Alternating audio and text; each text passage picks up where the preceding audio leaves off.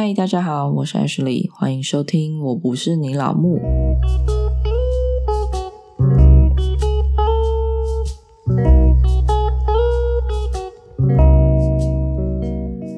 相信大家，在谈了一段恋爱之后呢，就会想要迈入下一步，或是有些女生呢，特别对婚姻有一些憧憬。不过，我相信现在应该是少数啦。现在女生自己也过得很好啊，其实好像也没有一定要结婚了。而且如果没有要生小孩的话，其实根本就没有什么特别的理由一定要结婚。因为其实同居也可以啊，就可以让你提早体验什么叫婚姻，就是两个人很无聊的一起在家里躺在沙发上看电影、吃东西，大概就是这样子吧。所以婚姻其实也没有什么特别的。不过我觉得结婚还是需要一个冲动啦，加上现在你要结婚的成本实在太高了，那你买房子很贵啊。然后两个人都要上班啊，更不用想说那房子要买哪里啊，登记谁的名字啊？如果是一人一半的话，要存钱存多久啊？想买的房子预算可能不够啊，或者是如果你要生小孩的话，你们要住哪里？学区也是一个问题，教育费也是一个问题。然后如果两个人都要上班的话，小孩到底要托给谁顾？这都是一大堆问题。因为现在的社会跟以前的结构，其实我觉得不太一样了啦。大家也不想要跟公婆住嘛，那你搬出来之后，你的成本一定就会提高。所以我觉得现在如果真的想要结婚的话，真的需要想很多，需要一个冲动。诶如果你没有一个冲动的话，或是一个原因的话，通常都结不下去，因为你要思考的现实实在太多了。我觉得现在应该更多人是因为不小心中了，所以结婚吧，不然怎么办呢？如果中了，然后又没有继续下去，这也太尴尬了吧？我不知道啦，我觉得大家应该还是会选择生下来，应该比较少会去拿掉的。虽然现在大家观念比较开放，但是大部分的人应该还是会觉得那个是一个生命，所以选择生下来。所以为了不要太早进入爱情的坟墓，大家记得套子戴好，小头管好。好，今天来聊聊准备迈入婚姻之前的第一个考验——办婚礼。办婚礼这件事呢，保证比你下拔舌地狱还痛苦。因为办婚礼真的是一件非常冗长又无聊的一件事情。我们今天不探讨登记的这个部分，今天就是来聊聊，如果你被逼着一定要办一场婚礼的话，或是你自己很想办一场婚礼的话，那你绝对要注意的事情。今天就是要让你看清长辈到底在想什么。开头好像说的很夸张啦，但是办婚礼就是一件很麻烦的事情啊，它超级需要耐心跟责任感的。办婚礼不是说哦，你今天订好饭店，隔天就可以结婚，它是非常冗长的一件事情。而且啊，办婚礼可以让你真正的了解到你的另外一半跟他的家人到底是什么关系，而且到底累不累。因为有些人的嘴脸哦，就会在这个时候露出来。那如果他是一个很好的伴侣，那就是非常值得托付终身。但是呢，如果很雷的话，这个也是一个很好可以止血的地方。反正大不了不要结嘛，也不会怎样啊，也可以跟下一个人结啊。因为你都还没有登记，你们名义上还只是男女朋友啊，趁这时候分开该有多好。虽然现在大家好像说结婚是两个人的事情啊，但是这句话的前提是对方也要扛得住他的家人，不然就直接变成两家人的大战呢。好一点呢是没事，搞得不好呢就是不用结了，然后你还浪费了你跟他在一起的青春，完全就是一件吃亏的事情。而且呢，女生更容易忽略的一件事情就是，你以为你要办的是你人生中的大事，那天只要美美的出席啊，然后。然后跟大家 say hi，这样就好了。但其实婚礼办的是男方的面子。我们先从头讲一遍，办婚礼到底要做什么好了。先不管男方有没有求婚啦，但我觉得最好还是要求一下，因为如果中间很不爽的话，至少你还可以拿来回味一下，然后延续你的粉红泡泡，让你继续的办下去。当你们决定呢要进入婚姻的第一件事，应该就是要先知会一下家长吧。你总不可能偷偷的去登记，然后偷偷的办完这一场婚礼，然后你的家长都不知道吧？所以一定要知会一下。我是有听说女生跟男生就是爱的轰轰烈烈的，然后就偷偷去登记，结果家长是在 Facebook 上看到他们更改他们的关系，就是已结婚那个关系，然后才知道他女儿结婚了。这种真的超级神经病诶通常女生如果被爱冲昏头，然后去做这件事，下场都不会太好。你想想看，那个男的还要帮你隐瞒家长，这是一件很夸张的事情诶难道你都不用跟你妈讲一下我结婚了吗？虽然你已经够大了，但是他好歹也养你几十年吧，你至少要通知他一下。好，反正扯远了。当你们通知完家长，准备要办婚礼的时候呢，如果你们一开始打算登记就好，那也很好。但是长辈不一定会同意。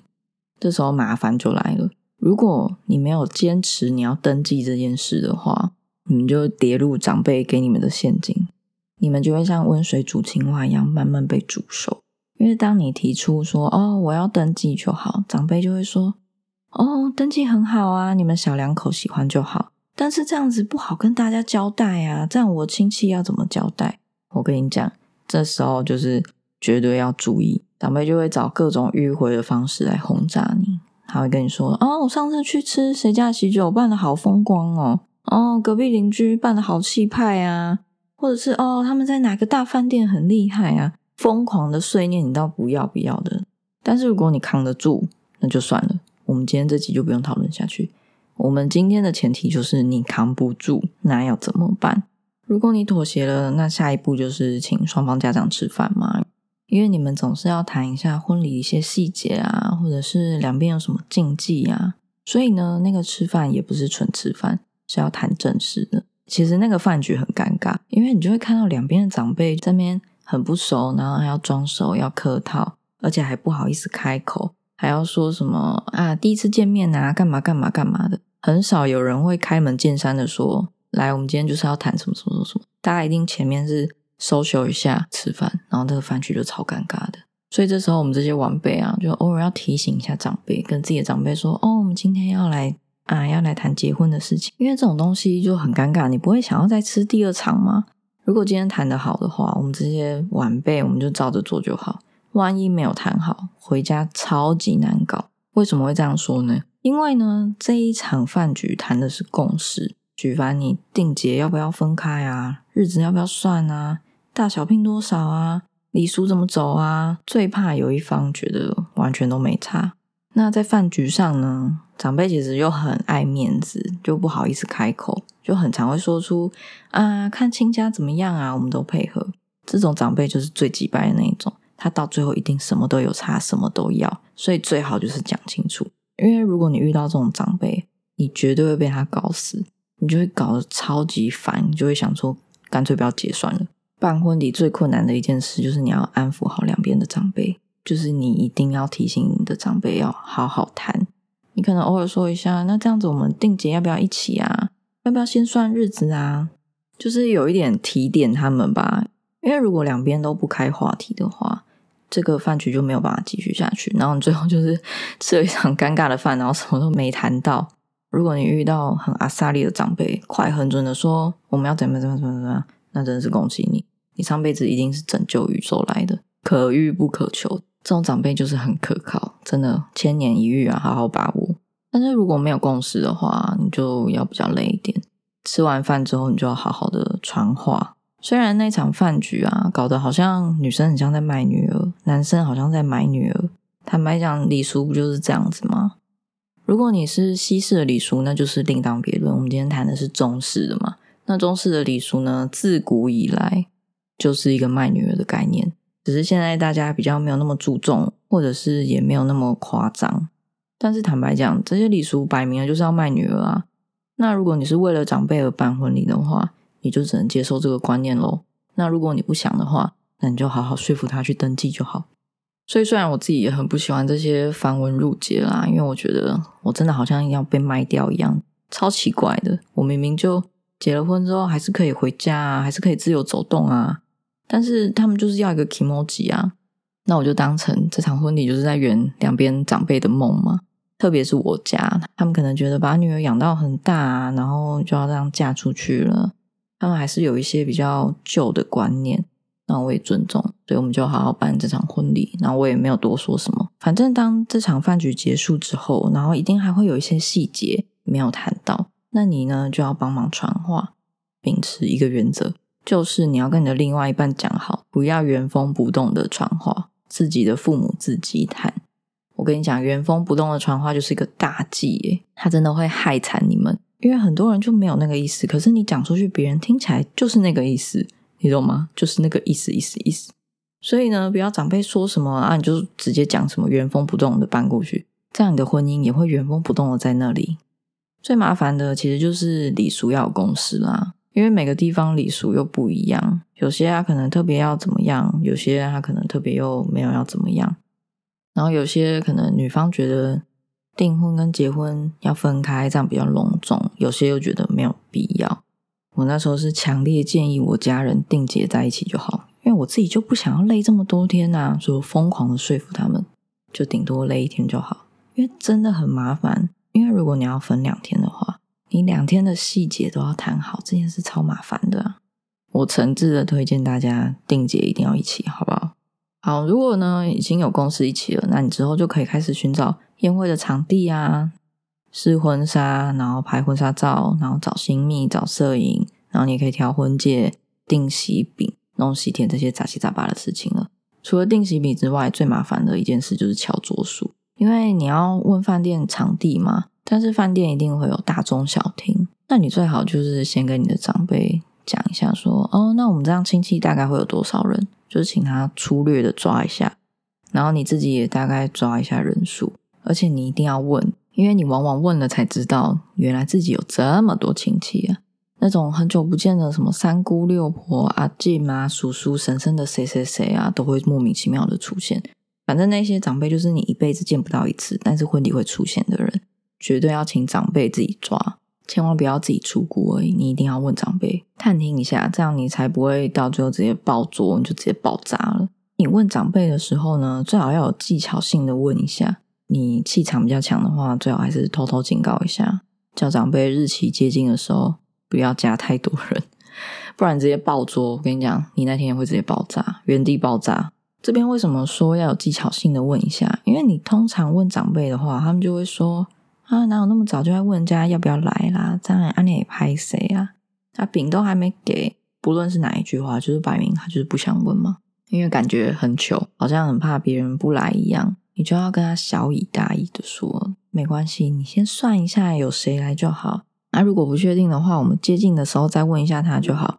我只是要你先算一下，不是要你真的一个一个打电话去问啊。而且啊，如果抓不好的话，会亏钱呢。桌子太空又不好看，然后如果场地太小，大家也坐得很不舒服啊。然后这时候有个小技巧，就是他跟你报完人数之后呢，跟饭店报的时候，最好再多个一到两桌。因为通常他们就会临时想起来，还有哪些人是他没有算到的。刚刚除了说乔人数，还有一个超雷的东西，就是订喜饼这件事情。你绝对、绝对、绝对要问你的长辈说，我们家的饼要中式还是西式？因为有些长辈啊，他就会觉得一定要给到大饼，就是中式那种大饼，不然就不够气派。或者是除了大饼之外，他还要指定要哪一家的大饼。就是他觉得送人比较有面子，但是呢，饼钱是男方出钱的，是不是超级吊诡？想说 What the fuck？我是送女方亲戚，结果男方要出钱，所以就会很尴尬啊。因为如果你送了一大堆饼，男方在那边靠腰的话，你就会觉得很烦。而且如果你男友就扛不住被长辈问说啊，怎么饼钱这么贵啊？因为如果男生这样子跟你讲啊，那你也不要傻傻的跟家人说哦。男生觉得那边饼钱太贵，我们要不要怎么样怎么样？这种话你就自己吞下去就对了，不然你讲出去啊，女方这边只会觉得为什么男方连饼钱这种小钱都不出，你都还没有嫁进去，他就在欺负你了。你嫁进去一定不好过，这个一定是个引爆点，直接会掀起两边的大战。解决办法是什么？要么你就自己贴钱，然后你跟你男友低报这样子，不然就是要降低预算，反正不要白目的传话就对了啦。那如果你跟你男朋友两个人都自己扛得住，那就也没什么好讲的啊。你们自己讨论好谁出钱就好。钱的事情呢，就是千万不要闹到长辈那里。我觉得他们嘴巴上说不在意，其实都蛮超在意的。比较麻烦是那种老一辈，他们就是有一点，知道跟世界脱离太久了，有点痴迷不知道米价，还停留在哦以前饼才多少钱的那个年代。其实现在都蛮超贵，你随便一个西式礼盒。好一点的可能就要六七百，然后中式一个大饼呢，我记得至少要一两百吧。我那时候也觉得，其实饼钱这样子算一算，好像真的蛮贵的。找了一个有点折中的办法啦，就是因为长辈他们坚持一定要大饼，所以我就变成长辈那边呢，我就给大饼跟西式的礼盒，然后我自己的朋友就只给西式的礼盒。但是我会特别问，如果谁想要大饼的话，可以跟我讲，我就会多买一个给他这样子。然后男生呢，就好好扛着自己的长辈。其实也有人因为这样子，就是光饼钱谈不拢啊，觉得女生怎么送那么多盒？他们家是多少人？怎么亲戚朋友这么多，就会在那边被送，然后就搞得接不下去。再就是男生还要问说啊，如果订婚的话，女生这边有没有一些习俗跟禁忌？因为像我那时候就有谈到一个东西，好像叫六礼吧，还是十二礼？反正呢，我家人虽然说从简，但是其实他就是从十二礼变成六礼。然后他因为他只有讲一个重建，结果搞得我们以为好像不用。是我到后面因为要确认道具干嘛有的没的，然后就一直问一直问，然后才说啊就要六厘呀，哪有说不用？然后就想说干真的很靠腰诶你说重建你没有讲清楚啊，而且我根本就不知道有六厘还是十二厘这种鬼东西。重点是有些人就会要求十二厘，那我们家说重建就是六厘。我那时候第一次听到这个习俗，所以我还要在婚礼前一两周，然后赶快冲去买这些东西，我就觉得超麻烦的。所以千万奉劝大家一定要问清楚，不要让长辈说什么啊随便就好，简单就好，这些都是一些屁话。就是一定要问清楚到底要干嘛就对了，因为我们又不懂这一些。而且谁知道他到底在意什么啊？所以反正没有别的重点，就是问清楚。然后还有一个就是，像我那时候才知道，我们家很坚持，男方看到鱼的话要闪人哦。除了看到鱼然后要闪人之外，还要留一桌压桌钱。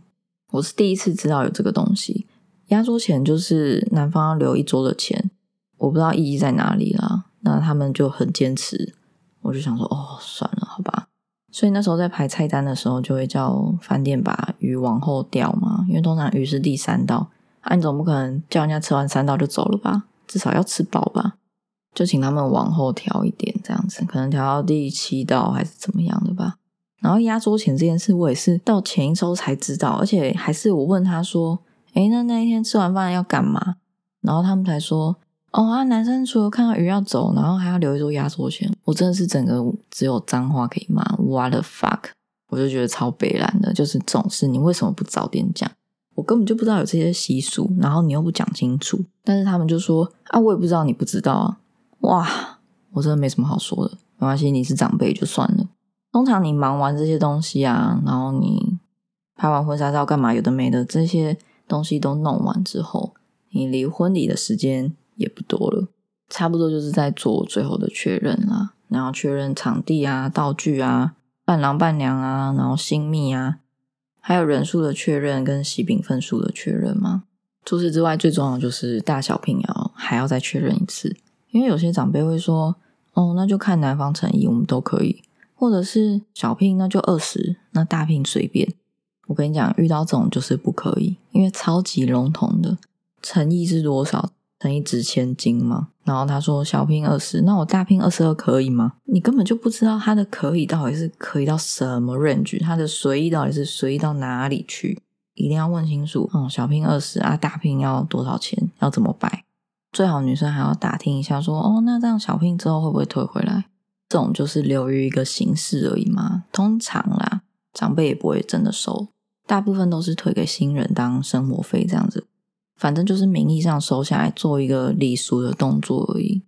然后呢，虽然说有大小聘嘛，现在其实也比较少人真的会拿了小聘，然后又拿了大聘。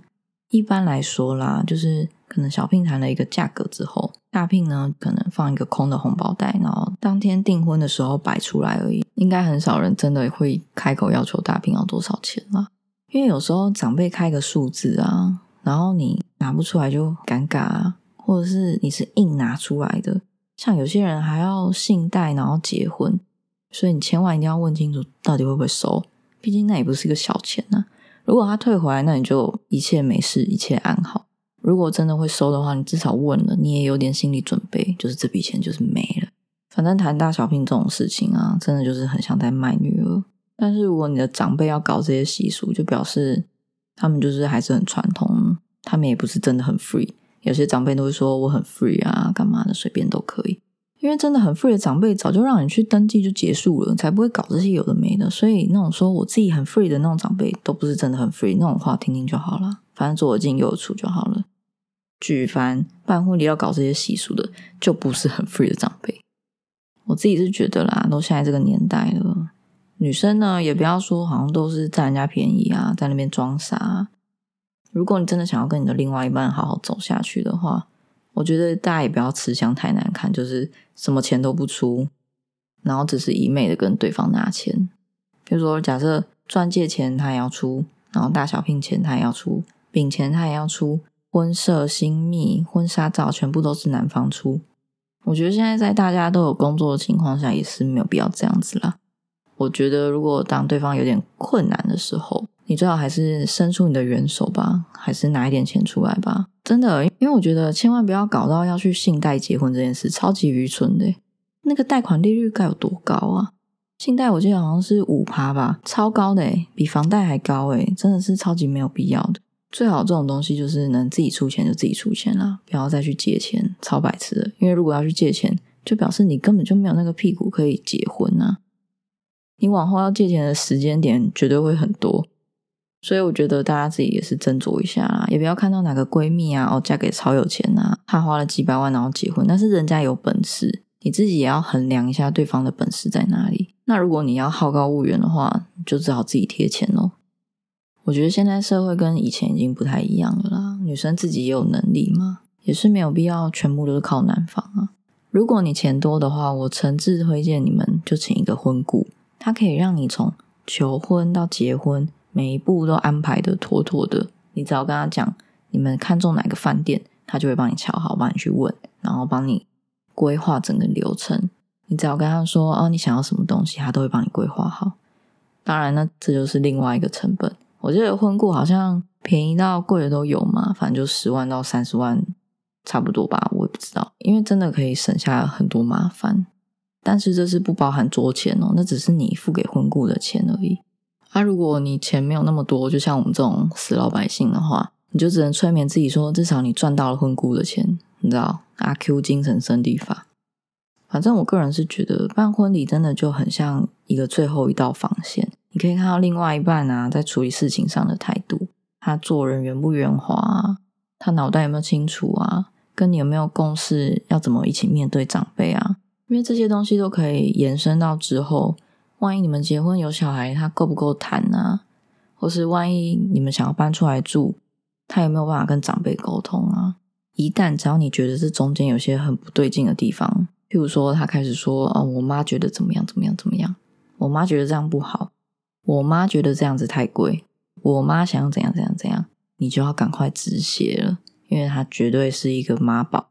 就有一句名言，就是。婚前脑袋进的水，就是婚后流的泪，这真的不是没有道理。反正就是送给大家喽。那我们今天就说到这里啦。如果喜欢今天的内容，欢迎订阅或是留下评论让我知道，也可以追踪我的 IG。那我们下周见喽，拜拜。